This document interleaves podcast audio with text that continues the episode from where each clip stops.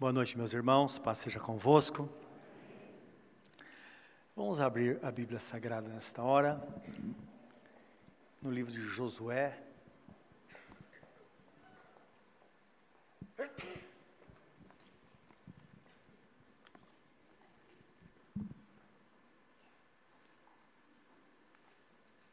Vamos ler o capítulo 24. E quero lembrar os irmãos que quarta-feira não se esqueça da campanha de semeadura, uma vez só por ano, não é? E é um momento assim muito peculiar na nossa vida, tempo em que nós colocamos as nossas necessidades na presença de Deus. E às vezes está lutando com uma situação, ou um vizinho está em dificuldade, é um momento propício de trazer o pedido, colocar na presença de Deus. Não é porque Deus de fato ele responde às nossas orações. Nosso Deus é um Deus fiel. E às vezes as pessoas não recebem grandes bênçãos porque nós não falamos aquilo que nós sabemos. É como está escrito que como as pessoas vão ouvir se nós não pregamos, não é? E às vezes simplesmente uma, uma forma de comunicação. Simplesmente falar, olha, tome essa atitude e as coisas vão acontecer. E lembra, Deus coloca pessoas no nosso caminho. Não é à toa que aquele vizinho mora ao seu lado. Não é à toa que Deus colocou aquela pessoa lá no seu trabalho. Nós sabemos que Deus ele promove situações para que possamos abençoar pessoas. Me lembro do um irmão, irmão Pedro, amado irmão, ele está com o Senhor. E ele era um borracheiro. E eu estava chegando assim, de uma viagem, eu era caminhoneiro, e eu estava passando na frente da borracharia, eu percebi que o pneu do caminhão estava furado, e era noite já. E foi uma coisa impressionante, o caminhão pesado, assim que furou, ele, ele abaixou totalmente, não dava para andar mais. E eu olhando, eu vi que tinha uma borracharia, e cheguei, lá tinha um rapaz, mais ou menos uns 40 anos de idade, e eu entendi que Deus havia preparado aquela situação. E eu estava bem perto da igreja de onde me convertia, cerca de dois ou três quarteirões. E falei de Jesus para ele, já indiquei a igreja e marquei o dia, não é? E eu falei com ele, né, tinha um culto na quarta-feira, que culto e domingo nós participávamos. Eu disse: Olha, quarta-feira, oito da noite, eu estou esperando você na porta da igreja. E ele foi e se converteu ao Senhor. Se tornou uma pessoa fiel ao nosso Deus até o fim. Deus é bom. Então são coisas que a gente lembra, momentos que Deus. Por que, que as coisas acontecem? Porque temos contato com alguém. Então, basta falar e deixa o resto por conta de Deus, porque Deus é fiel. Amém, meus amados? E a oportunidade anual que nós temos, não, um tempo tão sublime, é um tempo que nós somos abençoados e podemos abençoar pessoas também. Vamos orar ao Senhor. Querido Deus, nós te louvamos por estarmos na tua presença, porque bem sabemos qual é a nossa missão e o teu propósito em nossa vida nesta terra, Senhor. Nós somos chamados para louvor da tua glória e somos mensageiros da tua palavra onde quer que estejamos. E nós bem entendemos que todas as coisas cooperam juntamente para o bem daqueles que amam a Deus, daqueles que são chamados segundo o teu propósito. E estamos aqui por causa deste propósito. Estamos diante da tua palavra e que de uma forma simples o Senhor fale ao nosso coração nesta noite, nos fortaleça e nos leve à íntima comunhão com o Senhor e que saímos daqui abençoados para uma semana de bênção, de paz na tua presença, onde podemos viver bem e também ajudar que outros sejam abençoados. Esse é o nosso pedido nesta noite, no santo e bendito nome de nosso Senhor e Salvador Jesus Cristo. Amém. Amém. Nossa leitura no livro de Josué, o sexto livro da Bíblia, capítulo 24, 14 a 25. Diz assim a palavra: Agora, pois, temei ao Senhor e servi-o com sinceridade e com verdade. Jogai fora os deuses aos quais serviram vossos pais, da além do rio e no Egito, e servi ao Senhor. Porém, se vos parece mal aos vossos olhos servir ao Senhor, escolhei hoje a quem servais. Se os deuses a quem serviram vossos pais, que estavam da além do rio, ou os deuses dos amorreus em cuja terra habitais. Porém, eu e minha casa serviremos ao Senhor. Então respondeu o povo e disse: Nunca nos aconteça que deixemos o Senhor para servirmos a outros deuses. Porque o Senhor é o nosso Deus, Ele é o que nos fez subir a nós e a nossos pais da terra do Egito, da casa de servidão. E o que tem feito esses grandes sinais aos nossos olhos, e nos guardou por todo o caminho que andamos, e entre todos os povos pelo, pelo meio dos quais passamos. E o Senhor expeliu diante de nós a todas estas gentes, até ao amorreu, morador da terra, também nós serviremos ao Senhor, porquanto é o nosso Deus. Então Josué disse ao povo: Não podereis servir ao Senhor, porquanto é Deus santo, é Deus zeloso, que não perdoará a vossa transgressão nem os vossos pecados. Se deixardes o Senhor e servirdes a outros deuses estranhos, então se tornará e vos fará mal e vos consumirá depois de vos fazer bem. Então disse o povo a Josué: Não, antes ao Senhor serviremos. E Josué disse ao povo: Sois testemunhas contra vós mesmos de que vós escolhestes o Senhor para o servir. E disseram: Somos testemunhas. Agora, pois, jogai fora os deuses estranhos que há no meio de vós Inclinai o vosso coração ao Senhor Deus de Israel. E disse o povo a Josué: Serviremos ao Senhor nosso Deus e obedeceremos a sua voz. Assim fez Josué concerto naquele dia com o povo e lhe pôs por estatuto e direito em Siquém. Amém. Louvado seja o nome do Senhor.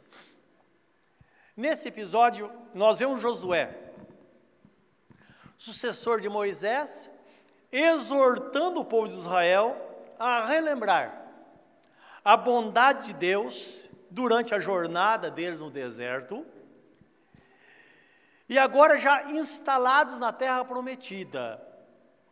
Eles são chamados uma renovação da aliança com Deus, provando que de fato eles eram convertidos ao Senhor. Aí nós pensamos que esta multidão de gente que entra na terra prometida, todos eles tinham menos de 40 anos de idade, exceto Josué e Caleb. Eram pessoas novas. Pessoas que não experimentaram o cativeiro no Egito. E é muito interessante isso, não é? Porque eles nasceram no deserto. Então, pensando bem, eu fico imaginando que era uma grande multidão semelhante aos nossos filhos, que não são ex-nada, que nasceram na igreja, não é verdade?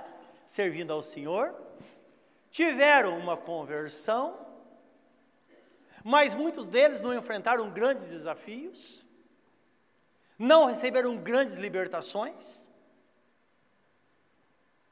isso pode ser muito bom, mas pode não ser, por, porque pode levar pessoas ao conformismo, ou então a, como diria, a, se acostumar, relativizar a vida cristã.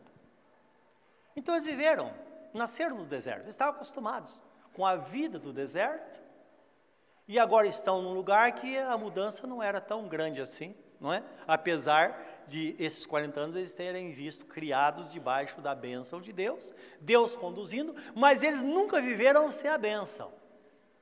E nós sabemos que muitas pessoas, às vezes, não valorizam aquilo que recebe de Deus, porque nunca conheceram o outro lado, não é? Nós damos mais valor quando nós conhecemos o outro lado. Se conhecemos a escravidão, então nós sabemos o que de fato é liberdade. E agora esse povo entra na terra, na terra prometida e eles precisavam saber acerca do, da conversão, que de fato uma conversão verdadeira indica uma mudança de vida, uma transformação. Indicando que o homem, ele nasce no pecado, o homem é pecador por natureza.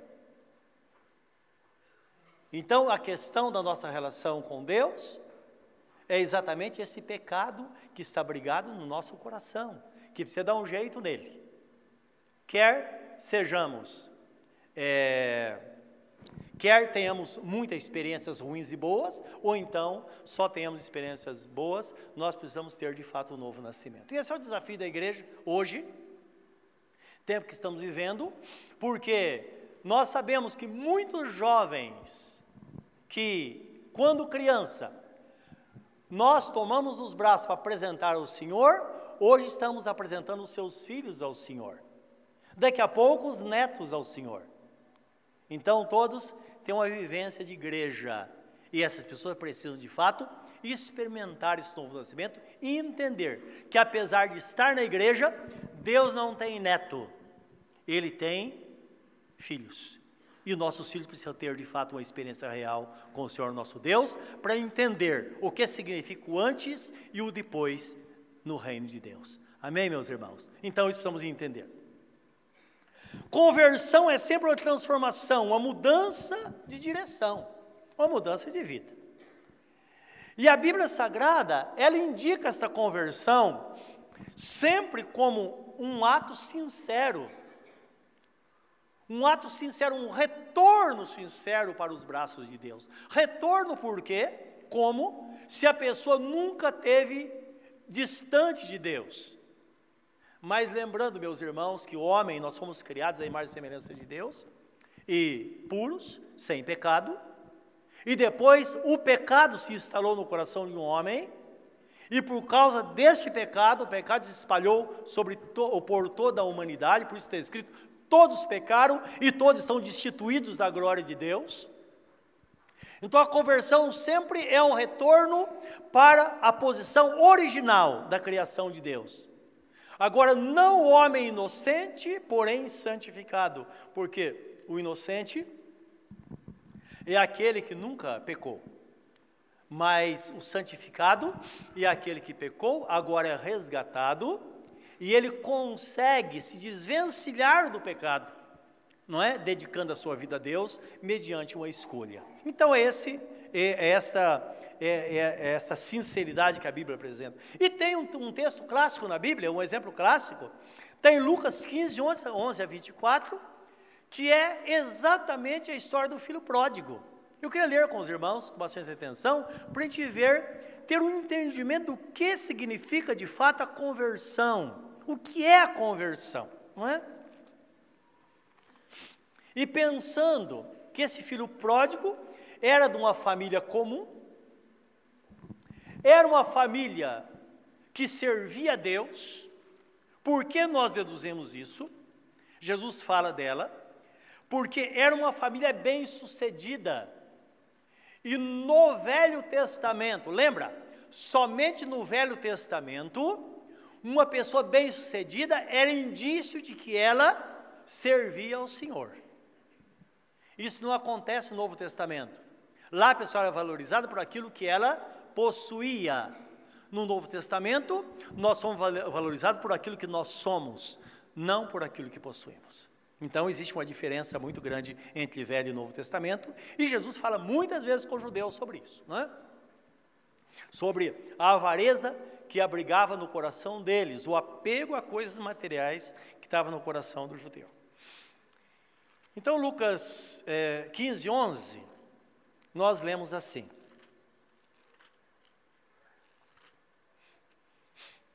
Um certo homem tinha dois filhos. E o mais moço deles disse ao pai: Pai, dá-me a parte da fazenda que me pertence. E ele repartiu por eles a fazenda. E poucos dias depois, o filho mais novo, ajuntando tudo, partiu para uma terra distante e ali desperdiçou a sua fazenda, vivendo dissolutamente. E havendo ele gasto tudo, houve naquela terra uma grande fome e começou a padecer necessidades.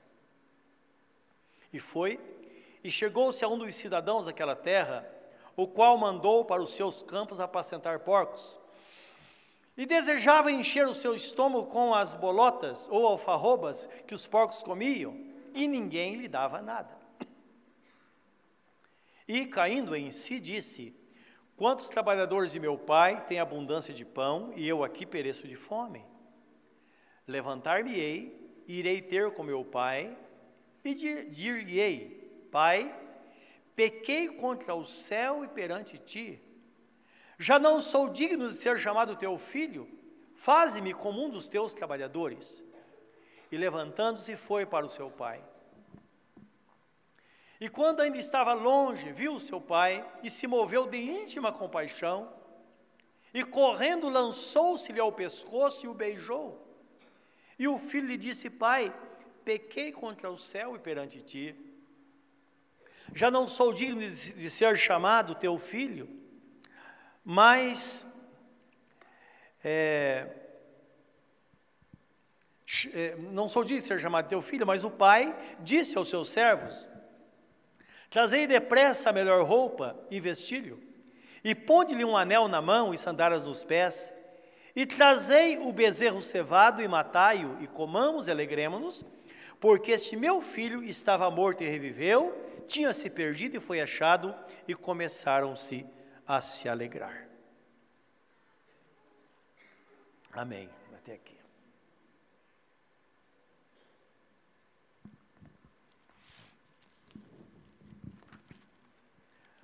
Nós vemos na Bíblia Sagrada, meus irmãos, que a proposta divina sempre foi e é que o homem, na sua conversão, ele rompa com o passado e com o mundo para viver agora na presença de Deus. Então, o que apresenta a parábola do filho pródigo é exatamente isso. É um filho que tinha tudo em casa, de repente ele foi atraído pelo mundo, e aproveitando da situação, que o seu pai tinha algum bem, ele atormentou o pai até que a, herança fosse dividida. Chegou a um ponto que o pai realmente cedeu e ele foi embora. E a palavra fala que tudo estava bem, até que de repente veio uma grande crise, o dinheiro acabou e nós vemos a situação que ele chegou, não é? E na situação pior da sua vida, de repente, o texto fala que ele começou a pensar, começou a ter inveja dos porcos. Falou, quer saber de uma coisa? Eu vou voltar para casa do meu pai. E ele voltou. Só que, na verdade, ele não voltou com a mesma arrogância que tinha antes. E é interessante, é coisa de a gente aprender, não é? O pai o despediu e ficou esperando. Até que o filho entendesse, caísse em si, e ele, caindo em si, ele mesmo, tomasse a decisão de voltar para casa, mas agora para ser uma nova pessoa. Vamos pensar. Será que ele chegasse para o pai impondo alguma condição? Será que o pai o aceitaria de volta? Não, filho, entra aí, ó, vai, ter a mesma vida. Não. Tanto é que Jesus falou: olha, ele tanto houve arrependimento que ele mesmo elaborou o que ele ia falar. Ele reconheceu de fato o que ele tinha feito quando diz: Pai, eu pequei contra os céus porque desobediência de filho, primeiro é contra Deus, depois contra os pais. E o pai não tinha obrigação nenhuma com ele mais, até porque foi dividido a herança de forma correta. E ele veio com esse pensamento, É interessante quando ele começa a se expressar, o pai já percebeu como estava o seu coração. Lembra que Jesus fala que a boca fala do que o coração está cheio? A forma que ele se dirigiu, o pai falou: Esse menino mudou de fato, tem um lugar aqui, eu vou dar uma chance para ele. Então é assim no reino de Deus. Então Jesus está ilustrando um pecador que se arrepende, ele cai em si, ele percebe que de fato ele é um pecador separado da graça de Deus, não tem direito nenhum, mas ele reconhece que pela graça do Senhor agora ele foi alcançado e ele recebe esta proposta. Quer entrar no caminho? Entra, mas você tem que ser uma nova criatura. Agora é interessante que essa mudança da conversão, ela é feita pelo próprio Espírito Santo. O Espírito Santo facilita as coisas. Ele não tira de nós todas as coisas, mas ele facilita para que agora cada pessoa tenha decisão. E à medida que ela toma decisão, ela sabe que tudo o que ela quer, ela pode fazer no que diz respeito à sua relação com Deus. E eu quero ler com os irmãos um texto que está em Romanos capítulo 6. Todo o capítulo, nós vamos só ler, porque é interessante isso, né? Uma coisa é a gente comentar sobre um texto bíblico, outra coisa é a gente ler esse texto bíblico, porque nós temos uma ideia e nós damos uma interpretação. Agora, quando nós lemos o texto, nós vemos de fato, de uma forma clara, o Espírito Santo falando: olha, é assim. Bom, o que quer dizer isso? Quer dizer o que está escrito. Então nós temos que pensar e entender realmente qual é o caminho estabelecido por Deus quando diz respeito a ser uma nova criatura na presença do Senhor. Estamos falando sobre o rompimento com o mundo nesse, nesse nesse tópico. Que diremos, pois, diz o texto em Romanos 6? Permaneceremos no pecado para que a graça de Deus seja mais abundante? De modo nenhum. Nós estamos mortos para o pecado, conviveremos nele? Ou não sabeis que todos quantos fomos batizados em Jesus Cristo, fomos batizados na sua morte? De sorte que fomos sepultados com ele pelo batismo na morte, para que, como Cristo ressuscitou dos mortos pela glória do Pai, assim também andemos nós em novidade de vida. Porque se fomos plantados juntamente com Ele na semelhança da Sua morte, também o seremos na da Sua ressurreição. Sabendo isto, que o nosso velho homem foi com Ele crucificado, para que o corpo do pecado seja desfeito, a fim de que não sirvamos mais ao pecado. Porque aquele que está morto está justificado do pecado. Ora, se já morremos com Cristo, cremos que também com Ele viveremos. Sabendo que, havendo Cristo ressuscitado dos mortos, já não morre. A morte não mais terá domínio sobre ele. Pois, quanto a ter morrido, de uma vez morreu para o pecado, mas quanto a viver, vive para Deus. Assim também vós considerai-vos como mortos para o pecado, mas vivos para Deus em Cristo Jesus, nosso Senhor. Não reine, portanto, o pecado em vosso corpo mortal, para lhe obedecerdes em suas concupiscências. Nem tampouco apresentei os vossos membros ao pecado por instrumento de iniquidade, mas apresentai-vos a Deus como vivos dentre os mortos. E os vossos membros a Deus como instrumento de justiça. Porque o pecado não terá domínio sobre vós, pois não estáis debaixo da lei, mas debaixo da graça. Pois que pecaremos porque não estamos debaixo da lei, mas debaixo da graça? De modo nenhum. Não sabeis vós que a quem vos apresentardes por servos para lhe obedecerdes, sois servos daquele a que obedeceis, ou do pecado para a morte, ou da obediência para a justiça? Mas graças a Deus que, tendo sido servos do pecado, obedeceste de coração à forma de doutrina a que foste entregues. E libertados do pecado, foste fe, fostes feito, feitos servos da justiça. Falo como homem pela fraqueza da vossa carne, pois que, assim como apresentastes os vossos membros para servir à imundícia e à maldade para a maldade, assim apresentai agora os vossos membros para servirem à justiça, para a santificação. Porque quando éreis servos do pecado, estáveis livres da justiça. E que fruto tinhais então das coisas de que agora vos envergonhais? Porque o fim delas é a morte. Mas agora, libertados do pecado e feitos servos de Deus, tende o vosso fruto para a santificação e, por fim, a vida eterna. Porque o salário do pecado é a morte, mas o dom gratuito de Deus é a vida eterna por Jesus Cristo, o nosso Senhor. Amém? Precisa de alguma explicação? Não, não é? Está bem claro. Então, falando de que a quem nós servimos, a quem devemos agradar, de que forma nós devemos agradá-lo. Sendo livres, mas não usando da liberdade com o pretexto para praticarmos aquilo que não agrada ao Senhor, não é? Mas de fato vivendo prontamente para Deus.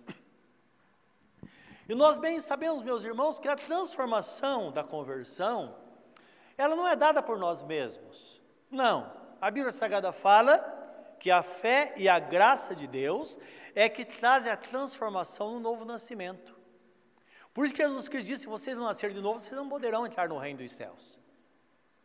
Não está colocando um peso sobre o homem, mas se mostrando um caminho que quando a pessoa ela se rende a Jesus, ela reconhece que é pecadora e ela busca em Jesus a salvação, então o próprio Espírito Santo vem sobre ela e dá ela condição dela tomar as decisões, porque agora o pecado deixa de ter domínio. Então, o escravo, ele não tem, ele não tem o que fazer, ele tem que obedecer. Agora, aquele que é salvo pela graça, não. Ele é movido pelo Espírito Santo e as coisas são facilitadas. Aquilo que está lá é, impregnado no coração do homem, ele é desprendido, ele solta. Então, é isso que nos mostra a Bíblia Sagrada. Nós vemos debaixo da lei da liberdade, não é? Que a liberdade, ela traz grande responsabilidade. Dura coisa é a pessoa estar livre. Porque ela está livre mas tem que ter responsabilidade agora. Não é porque a liberdade consiste nisso. E a Bíblia Sagrada fala que nós seremos julgados pela lei da liberdade. Então Deus diz: olha, você está livre. Existem dois caminhos à sua frente. Você escolhe o caminho a seguir. Se você quiser continuar sendo escravo, segue um caminho. Se você quiser ter uma vida de, de, de fato de liberdade livre, você segue a verdade e obedece aquilo que foi mandado por Deus. Então, de fato, você terá uma vida livre. Então não pesa o peso do mandamento, ou não temos sobre nós o peso do mandamento mais, porque João diz assim, o apóstolo, os seus mandamentos não são pesados. Diz há mandamentos, mandamentos que nós podemos obedecer, desde que estejamos nele. Não é interessante isso? Jesus diz assim: Conhecereis a verdade, a verdade vos libertará. Quando Jesus cita esta palavra, os judeus disseram: Mas nós não somos servos de ninguém, escravos de ninguém, como o Senhor disse, nós seremos livres. Ele disse: Olha, aquele que comete pecado se torna escravo do pecado. E precisamos ter um entendimento.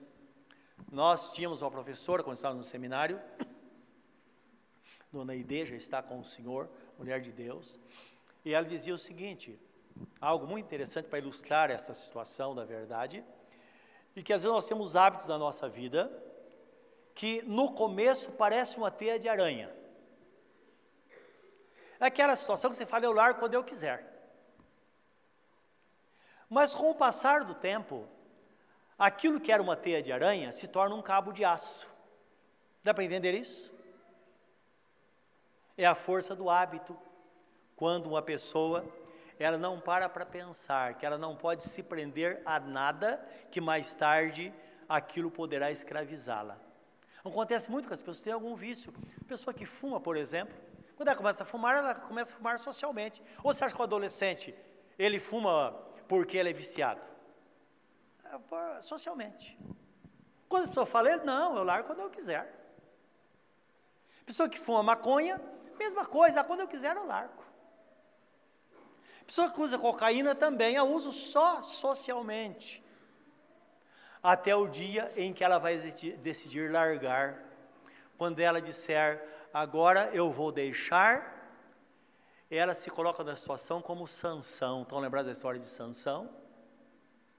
Eu vou escapar dessa vez. E quando ele tenta escapar, ele percebeu que as forças foram embora. E ele se tornou escravo. E passou por uma situação que ele nunca imaginava passar. Isso acontece com muitas pessoas que brincam com a liberdade, a liberdade que foi dada por Deus.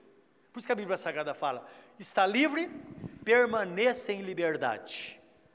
Não se torne ou não torne a submeter ao jugo da escravidão, porque pode ser que nunca mais você consiga sair daquela situação. Precisamos valorizar isso, é o que a Bíblia Sagrada nos mostra. Tem um texto em Atos, capítulo 2, versículo 36 em diante, que é todo o capítulo 2, o discurso lá da pregação do apóstolo Pedro, quando chega no versículo 36, ele fala dos judeus sobre Jesus, dizendo: Olha, Jesus a quem vocês crucificaram, querem que vocês saibam que Deus fez dele Senhor e Cristo, e fora dele não há salvação, somente nele. E com isso, a Bíblia Sagrada nos fala no capítulo 2, versículo 37, diz que eles, quando ao ouvir esta palavra, eles compungiram-se em seus, em seus corações. Ficaram pensativos e disseram: Senhores, o que faremos para que sejamos salvos? Qual o caminho a seguir? E o apóstolo Pedro prossegue dizendo: Olha, vocês precisam se converter, arrependei-vos dos vossos pecados, para que vocês encontrem tempo de refrigério e recebam a promessa de Deus. E, e ele discorrendo sobre o assunto, ele faz o arrependimento e ele termina dizendo: E salvai-vos dessa geração perversa. Então, indicando que uma pessoa que ela é convertida, por isso que a palavra arrependimento e conversão tem o mesmo significado na Bíblia, não é? Que o arrependimento é quando a pessoa se sente constrangida por aquilo, eh, que, que, pela vida que leva, e sente a necessidade de tomar decisão agora de servir a Jesus. Esse é, é o, o, na verdade, o arrependimento. E a conversão significa a atitude da pessoa mudar de direção, de sair do caminho que está levando e voltar para o caminho da verdade. E é claro, esse é o caminho que, é, que, é pra, que acontece para que a pessoa se livre da geração que está vivendo. Quando fala salvar dessa geração perversa, Aí isso remete àquilo que a Bíblia Sagrada fala, que Deus, Ele nos transportou do reino das trevas para o reino do Filho do seu amor. Então a pessoa sai, ela se livra, se livra desta geração, isto é, do mundo daqueles que estão presos pelo sistema deste mundo, pelo príncipe da potestade do ar, que estão os demônios que atuam na, na mente dos filhos da desobediência, e agora livres do pecado, ela passa então para outro reino, porque é o reino do Filho do seu amor, ela passa agora a servir ao Senhor. Então precisa ter essa consciência, que o reino de Deus é um reino, o reino do mundo é outro reino, como diz a Bíblia Sagrada, e há esta mudança. Por isso que a palavra igreja, meus irmãos, na sua linguagem original, vem do termo eclésia, que significa os tirados para fora. Então, igreja significa Pessoas foram tiradas para fora. Tiradas de onde? Tiradas do sistema deste mundo para viver uma nova vida e agora no novo reino. Com mandamentos próprios, com leis próprias. Não é? Porque a Bíblia Sagrada é a, é, ela é a, a regra de fé e conduta deixada por Deus para que os crentes a sigam. Não existe outro caminho. Por isso que a vida cristã ela está acima de toda e qualquer coisa. E eu fico imaginando aqui, voltando para a situação do filho pródigo, ele pensando naquela situação, porque as coisas não acontecem no piscar de olhos. Ele pensou muito. Imagina ele pensando: que droga, por que, que eu saí de casa? Não é? É o que o texto fala. Estava tão bem lá. Por quê? Por que, que tomei aquela decisão? Por que eu fiz aquilo? Olha o que está acontecendo agora. Mas quer saber de uma coisa? Eu vou voltar. E vou viver uma vida nova agora, conforme mostra o texto sagrado. E ao chegar em casa, agora com um novo coração, A Bíblia Sagrada, eu imagino ele entrando em casa, o texto fala que ele recebeu roupas novas, mas antes das roupas novas, ele deve ter tomado um bom banho, não é? No banheiro de casa, sabe como é, não é? Tem nada igual.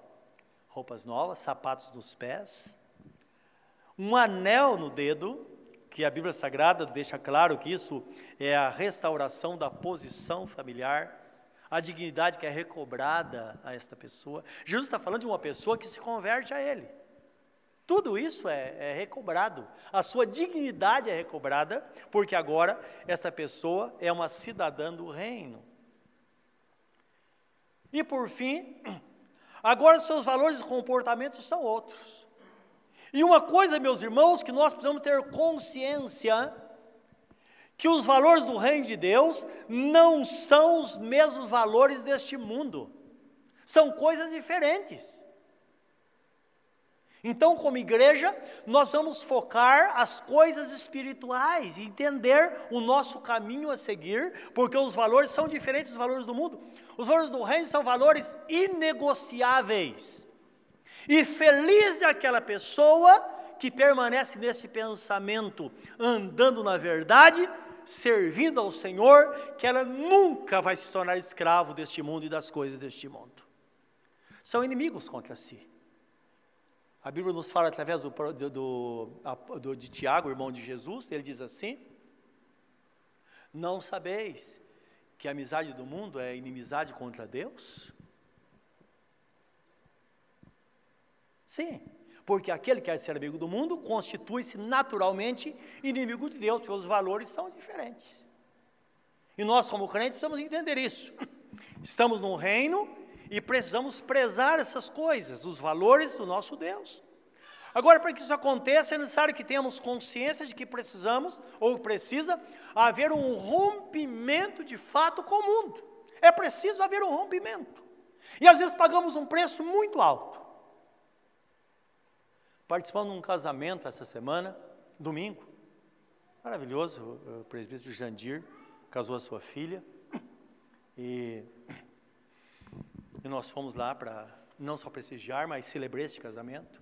O presbítero Jandir, ele há muitos anos, ele que prepara os, os casamentos, as, toda a cerimônia do casamento é preparada por ele. E quando ele me falou, ele sabia que Geralmente nós não saímos fazer casamento fora, só na igreja. Mas diz, não, presbítero, eu vou lá, porque você, eu preciso abrir essa exceção, não é? E fomos lá, e ele estava me contando, fez um, um, contratou um buffet, disse, pastor, eu paguei tudo sozinho, fiz tudo sozinho, por quê? Porque aquilo que eu vou fazer para minha filha tem que ser algo santo, e ninguém vai dizer para mim que eu devo servir bebida alcoólica, porque um parente do noivo ou da noiva não serve ao Senhor. Nós não temos que fazer a vontade dos outros, meus irmãos. Devemos agradar a Deus e não aos homens. Porque nós temos tanto medo de ferir as pessoas deste mundo e acabamos não temos medo de desonrar e entristecer o Espírito Santo de Deus, não é verdade? Então eu creio que a gente, como crente, a gente precisa ter uma nova posição diante do Senhor. E é o que mostra a Bíblia Sagrada, é preciso uma decisão, não é? É necessário que a decisão seja tomada. Primeira Epístola de João, capítulo 2, 15, 17, diz assim: Não ameis o mundo, nem o que no mundo há. Se alguém ama o mundo, o amor do Pai não está nele o sistema deste mundo, está falando das pessoas, o sistema deste mundo. Porque tudo que há no mundo, a concupiscência da carne, a, a concupiscência dos olhos e a soberba da vida, não é do Pai, mas do mundo. E o mundo passa, e a sua concupiscência, mas aquele que faz a vontade de Deus, permanece para sempre. Estou indicando, concupiscência significa tudo aquilo que nós olhamos e queremos ou desejamos. O brilho deste mundo. Não é? Tudo isso passa. De repente, passa. E quer dizer que já presenciei algumas situações. Existe uma vantagem muito grande. quando nós somos pastores de uma igreja por muito tempo, não é? Não são todas as igrejas que são assim. Principalmente as denominações religiosas têm mais de uma igreja. Os pastores são mudados cada quatro anos, outros cada dois anos. Tem casos até um ano o pastor fica na igreja. Existe um motivo, sempre tem um motivo, não é? Ou é para que não haja uma, uma como diria assim, uma, uma relação maior entre a, a liderança da igreja e os irmãos, por causa da influência. Porque o pensamento é que a igreja, ela pertence à denominação, então, de certa forma, é meio aniquilada essa relação entre o pastor e as ovelhas. Ou então tem outros motivos, não é nisso aí, que existe algum motivo. Agora é importante nós ficar muito tempo num lugar porque, é, por um lado, nós sabemos que todos nós nos conhecemos. E assim como nós lidamos com as fraquezas e necessidades das ovelhas, elas entendem que também nós, a nós como líderes, somos ovelhas.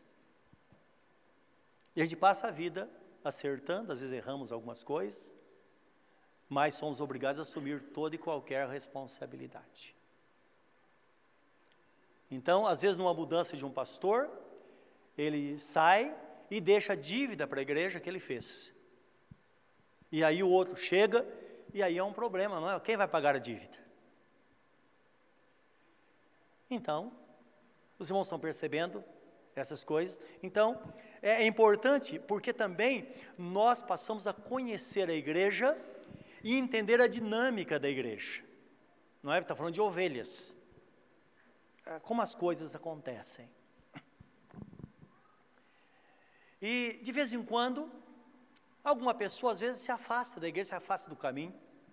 Eu estou citando isso porque às vezes nós temos alguma experiência, citando a questão da a necessidade dessa relação com Deus, porque me lembro que algum tempo atrás eu estive fazendo um ofício fúnebre no, no cemitério aqui do Cambiri, uma pessoa da igreja falecida, nós estávamos lá. E duas famílias me chamaram e disseram, pastor, por favor, o senhor poderia fazer uma oração? Eu fui ver, era uma pessoa que há anos atrás foi membro de nossa igreja, saiu, eu falei com a esposa, mas e aí? E o pastor dele? Pastor, nós não temos pastor. Mas como? Ah, nós passamos por tal, tal, tal, tal, tal e tal e tal igreja, mas no fim ficamos sem nada.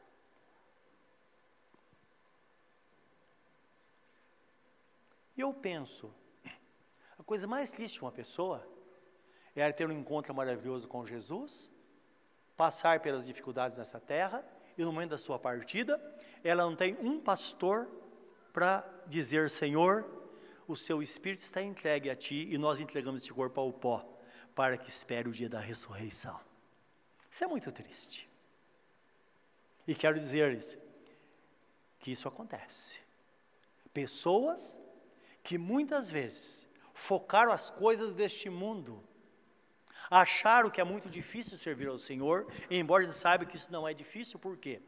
Porque a Bíblia Sagrada fala que, Jesus fala que ele sintetizou toda a Bíblia em dois mandamentos, somente dois.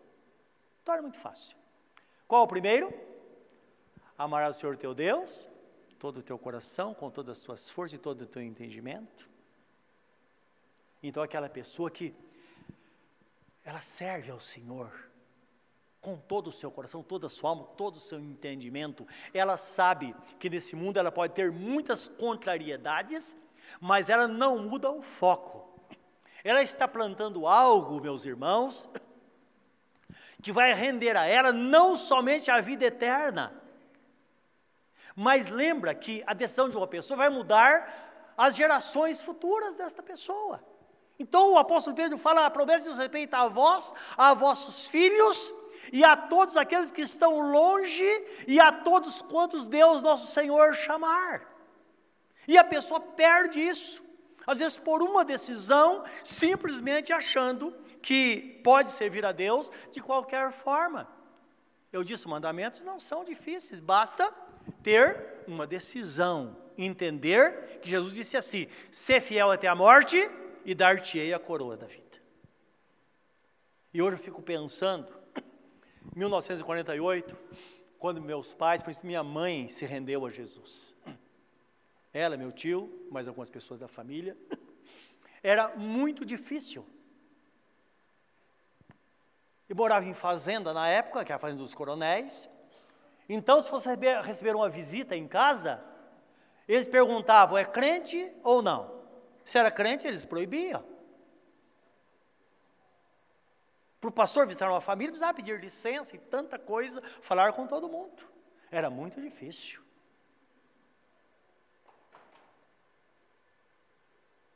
Eu me lembro que, quando criança, a minha mãe pegava aquela filharada, nove filhos, e põe todo mundo na estrada para ir para a igreja. E não tinha essa coisa, não. E cadê o filho? Ah, ficou com o papai, ficou vendo televisão. Ele falou, mãe, não vou não para a igreja. Ah, vai falar isso no passado para ver. Não tinha opção. Ia para igreja levar a chave de casa. Era assim. Então punha na estrada, ia para a igreja, levantar de madrugada. 12 quilômetros. Imagine andando a pé, daqui até 15 de novembro, já perde Guianás. A pé. Com a sacolinha cheia de chinelo, coisa assim, não é? E tinha lá um sapatinho, geralmente era, era uma, me esqueço o nome da, do, do, do, calçado, que era feito de a sola de tipo corda, alpargata, não é? ficava velho, ficava tudo arrepiado, cortava com a tesoura em volta, não é? Punha lá, chegava na cidade, lavava os pés, punha só para assistir o culto. Terminou o culto, tirava de novo, punha na sacola, dava lá um lanche, geralmente um bolo de fubá, um pedaço para cada um, e pé na estrada de volta para a roça. Porque as pessoas, até a década de 70, meus irmãos, cerca de 30% da população via na cidade, o resto era no campo. No sítio onde meu pai morava, tinha uma congregação com 250 pessoas que se converteram ao Senhor. Então o pessoal estava na roça. Não pensa que era fácil, muito difícil. Aí na idade escolar, isso aconteceu em 1967 mais ou menos, 66, 67, eu tinha cerca de 8 anos de idade, para 9 anos. A gente estava sendo aula, tinha mais de 40 alunos na nossa sala. Então, dava ordem da aula de religião, o professor dizia: quem é crente pode sair. Imagine, eu, meu irmão, mais um menino chamado Wilson, saí no meio daquela sala. Dá para imaginar o coração de uma criança? Que era proibido. Meu irmão, que era mais valente, um dia falou: Eu não vou sair, porque quem disse que eu tenho que sair? Tá bom. Ele segurou aquelas carteiras, tinha dois lugares, que era emendado a carteira, e ficou sentado segurando. Vieram duas pessoas, ficou de um lado e de outro, colocaram ele sentado na carteira lá no pátio da escola. Era assim. Por causa do nome de nosso Senhor Jesus Cristo. Então hoje, quando você vê nossos filhos servindo ao Senhor, nossos netos, e no futuro nossos bisnetos, Deus prometeu abençoar até mil gerações, sabe, saiba que alguém tomou a decisão séria e focou e escolheu servir ao Senhor de todo o coração, toda a alma, todo o entendimento e com todas as suas forças. É isso que Deus quer de nós. É a promessa dele em relação ao futuro. Lembra, nós somos chamados para essa geração. Estou falando da geração passada. Uma geração compreende cerca de 40 anos. O povo de Israel, é, é, o texto está falando de 40 anos, pessoas com menos de 40 anos estavam ali ouvindo a palavra de Josué. Nós somos frutos da nossa geração e devemos plantar para a nossa geração. Agora, o futuro depende da decisão que nós estamos tomando hoje aqui. Se você está aqui hoje, mesmo que ninguém sirva Jesus na sua família, e hoje você toma uma decisão em servir ao Senhor, tenha certeza que lá no futuro você vai ver muitas pessoas transformadas pelo poder de Deus, porque Deus prometeu abençoar mil gerações, e está escrito: crê no Senhor Jesus e será salvo, tu e a tua casa.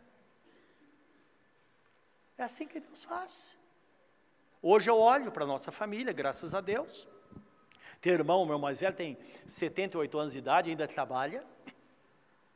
Todos nós temos plena saúde.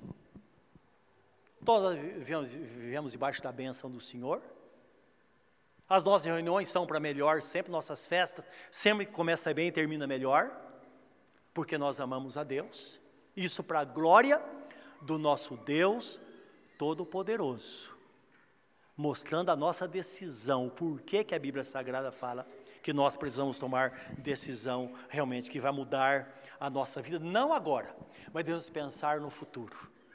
Agora, se você diz, eu não vou servir a Jesus, então pense lá no futuro do seu filho,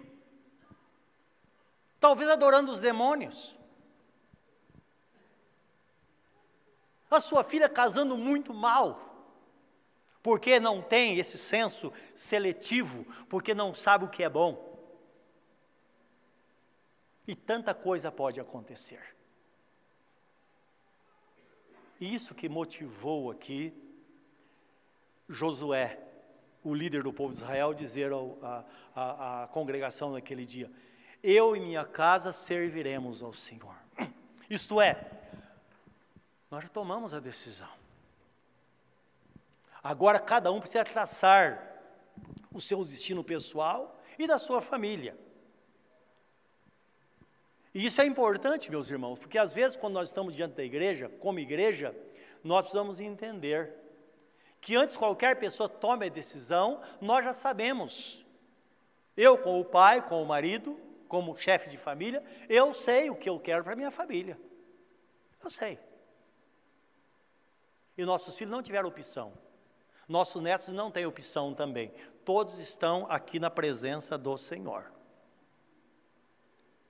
E quando nós fazemos isso, Deus vai honrar. Que é uma palavra que mostra que de fato Deus dignifica aquela pessoa que se rende a Ele e que de fato coloca o coração nas coisas espirituais.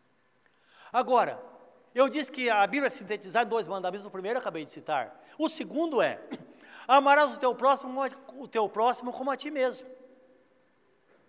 E o que significa isso? Jesus diz assim: que devemos fazer para o próximo tudo aquilo que gostaria, gostaríamos que fizesse para nós. Está resolvido.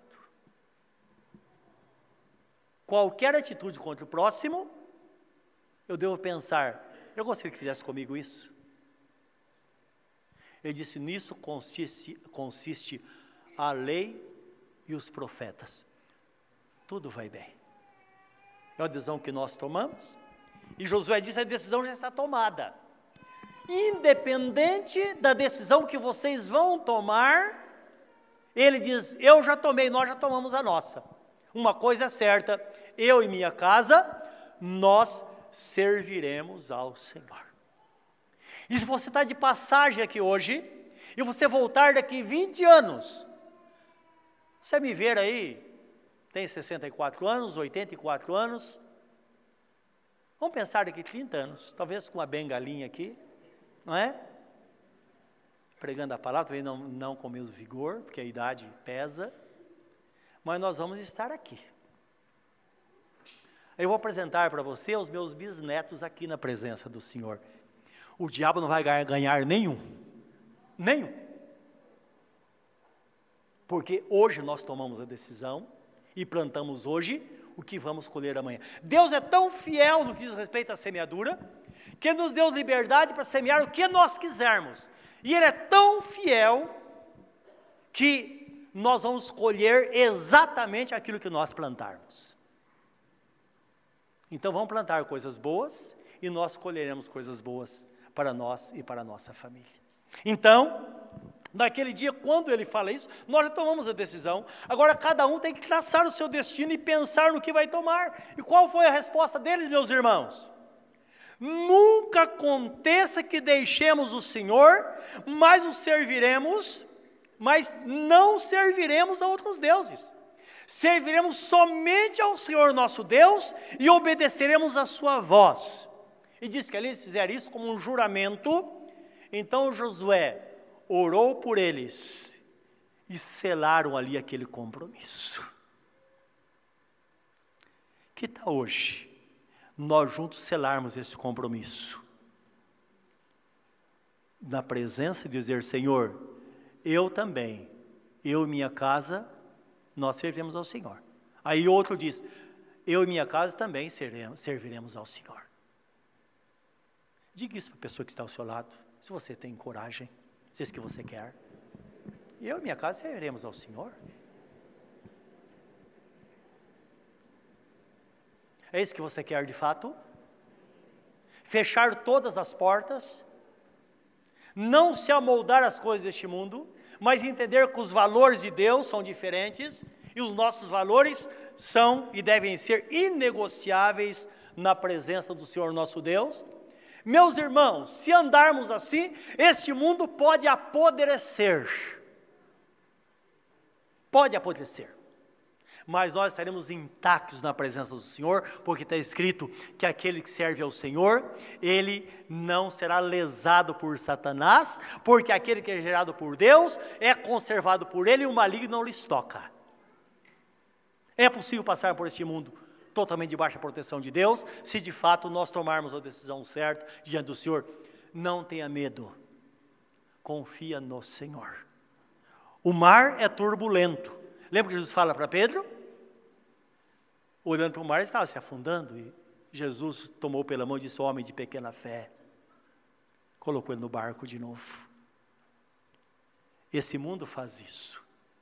Mas quando você quiser naufragar, quando está olhando para as ondas deste, deste mar, do mar deste mundo, você vai ter a mão do Senhor estendendo para você, dizendo: Filho, está aqui.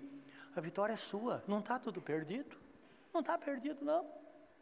Mas nós passamos por tribulações terríveis na vida, como aconteceu conosco certa vez, quando os médicos disseram: Olha, um dos nossos filhos, ele não tem jeito, ele não vai sarar. E o que vai acontecer?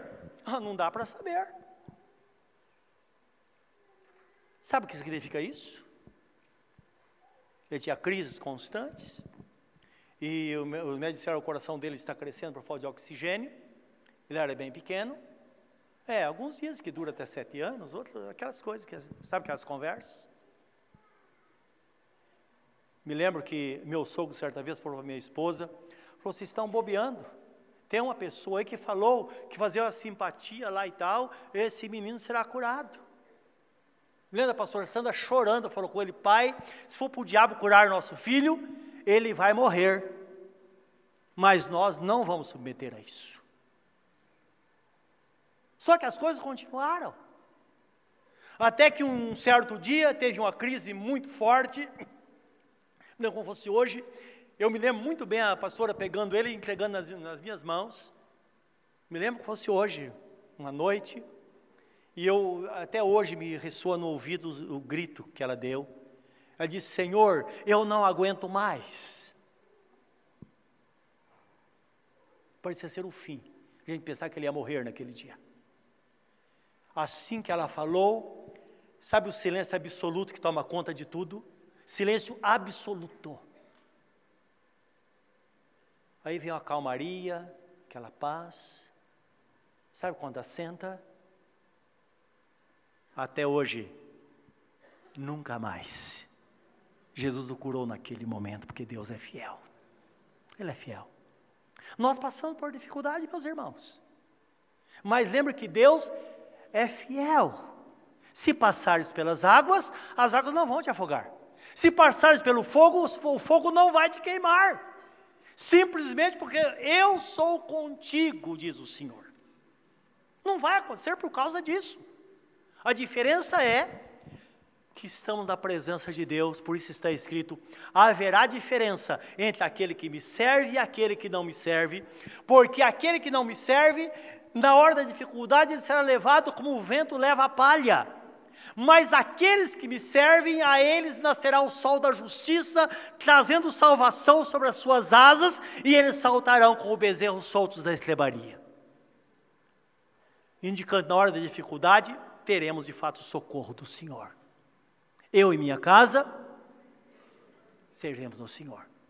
É um motivo justo que deve permanecer para sempre, porque quando tudo terminar aqui, você já sabe no que vai dar quando o Senhor colocar a coroa na sua cabeça e entrarmos para a eternidade. Curva o seu semblante na presença dele nesta hora e pense nesta palavra. Fala com ele neste momento. Fala acerca daquilo que está no seu coração. Talvez você que não tenha tomado as rédeas da sua casa, pense nisso. Os casais que são divididos, que o pai fala uma coisa, a mãe fala outra, ou a mãe fala uma coisa, o pai fala outra. Tem que parar e entrar num acordo e entender que estamos no mundo tenebroso. É preciso entrar no acordo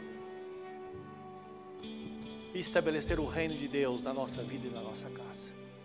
Fala com Deus nesse sentido agora. O que está no seu coração? Deus conhece todas as coisas. Está escrito que antes que a palavra venha na nossa boca, Ele sabe o que vamos falar, Ele conhece tudo. Às vezes nós sabemos, mas não sabemos o que fazer, estamos presentes, mas não sabemos o que fazer. A palavra diz no Salmo 139 que o nosso Deus, Ele é onisciente, Ele sabe todas as coisas, Ele é onipresente, Ele conhece todas as coisas, mas Ele é onipotente, Ele pode todas as coisas. E como dizia o apóstolo São Paulo, eu posso também todas as coisas naquele que me fortalece. Senhor, nesta noite, aqui estamos na tua presença, nosso coração voltado para ti, fincamos, ó Deus, as nossas estacas deste reino, e aqui vamos ficar para sempre, até o grande dia até recebermos a recompensa completa, a herança completa da parte do Senhor. Por isso, nesta noite aqui estamos, ó Deus. Sabemos que a porta do Senhor está aberta para aqueles que querem entrar. É uma porta estreita, na verdade, mas é uma porta que conduz para a salvação. Largo é o caminho que conduz para a perdição, e são muitos que vão por ele, mas estreito é o caminho que conduz à vida por isso de Jesus porfiar e por entrar pela porta estreita. Esforce-se por entrar por esta porta. Permaneça nela, permaneça no caminho. Se hoje você está aqui, você pode entrar nesse caminho. Entrar por este caminho. Entregar sua vida a Jesus. Lembre que o futuro da sua família depende da sua decisão. Não vale a pena tomar decisão nesta noite? Tome a decisão. Entregue a sua vida a Ele. Diga, Senhor, eu quero. E certamente juntos possamos renovar este pacto nessa noite. De viver na presença de Deus para todo sempre. No nome santo e bendito de Jesus. Amém, Senhor.